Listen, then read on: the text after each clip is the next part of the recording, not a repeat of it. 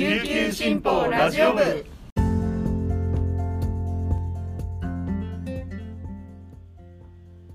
はいたーい。皆さんいかがお過ごしですか？今日も琉球新報ラジオ部をお聞きいただきありがとうございます。6月14日水曜日。本日の担当パーソナリティはデジタル推進局の大城典子です。午前11時現在の那覇の気温は24.6度。天気は雨となっています。まさに梅雨ど真ん中という天気の那覇から今日もお届けしています。沖縄本島地方は昨日から梅雨前線の影響で大気が非常に不安定となっており今日14日も昼過ぎから多いところで1時間に40ミリの激しい雨が降る見込みで15日にかけて雨雲の発達の程度によっては警報級の大雨となる恐れがあります。沖縄気象台は土砂災害や低い土地の浸水河川の増水に注意警戒するように呼びかけています。皆さん無理な外出はせず安全第一優先で過ごしていきましょう。さて昨日驚いたニュースといえば大谷さんですね。はいメジャーリーグエンジェルスの大谷翔平選手の活躍が凄まじいですね。昨日はテキサス・レンジャーズ戦に2番指名打者として先発出場して7回に2試合ぶりとなる19号ソロホームランを放つと延長12回には勝ち越しの20号ツーラン。ホームランの数ではニューヨークヤンキースのアーロン・ジャッジ選手を抜いて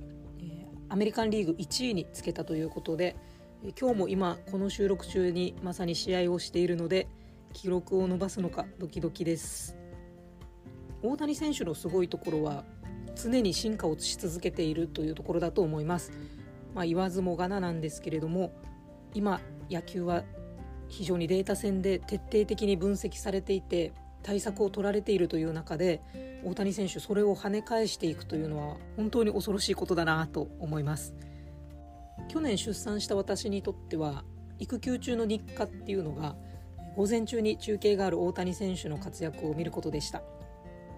今シーズンはホームランを打った選手が兜をかぶるっていうパフォーマンスも話題なんですけど、まあ、沖縄で真似るとすると何がいいかなって考えたりして花笠が華やかでいいかもって思うんですけどどうでしょ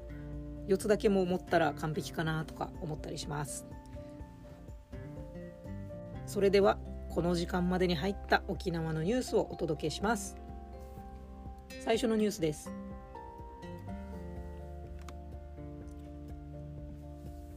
6月23日の慰霊の日を前に沖縄戦に動員された県内21校の元学徒らで作る元全学徒の会は13日午後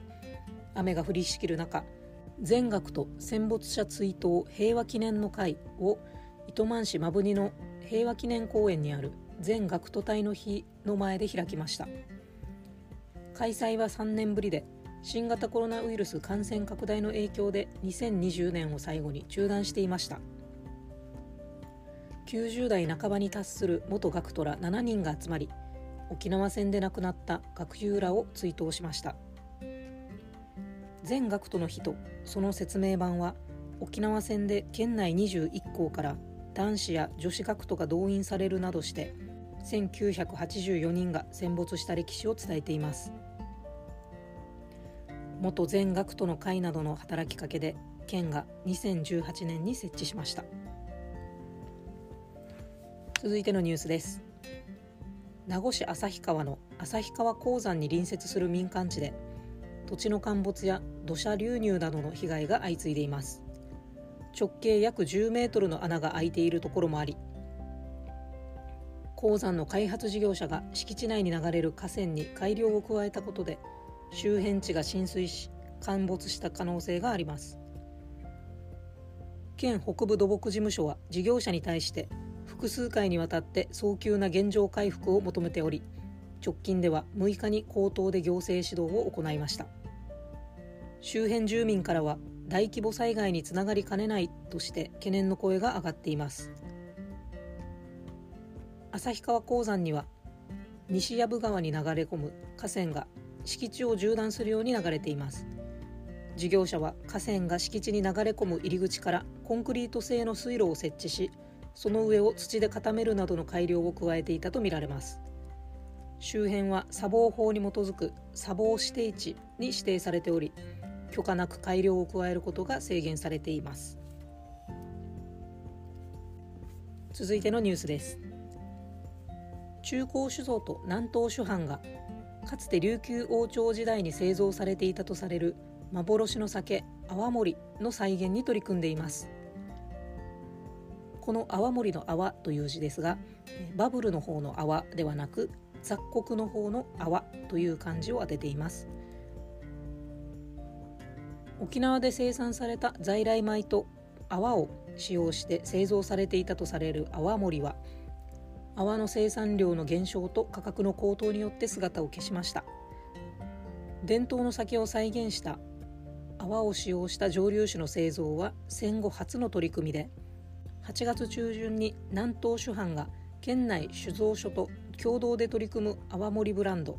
島の商品として数量限定で販売します。中高酒造と南東酒販が13日県庁で会見し販売を発表しました。両社の合同プロジェクトとして名護市の羽地産一目惚れと岩手県産の泡を使用し中高酒造が運営する月の蒸留所で製造します。4種類の黒麹菌をブレンドし琉球王朝時代の泡盛に近づけるということです。以上本日のピックアップニュースでした。今日紹介した記事の詳しい内容は琉球新報のニュースサイトにてお読みいただけますのでぜひアクセスしてみてください。それでは今日は雨の一日となりそうですが皆さんにとって素敵な一日となりますように今日も頑張っていきましょう。チューンチバティーチャビラヤータイ。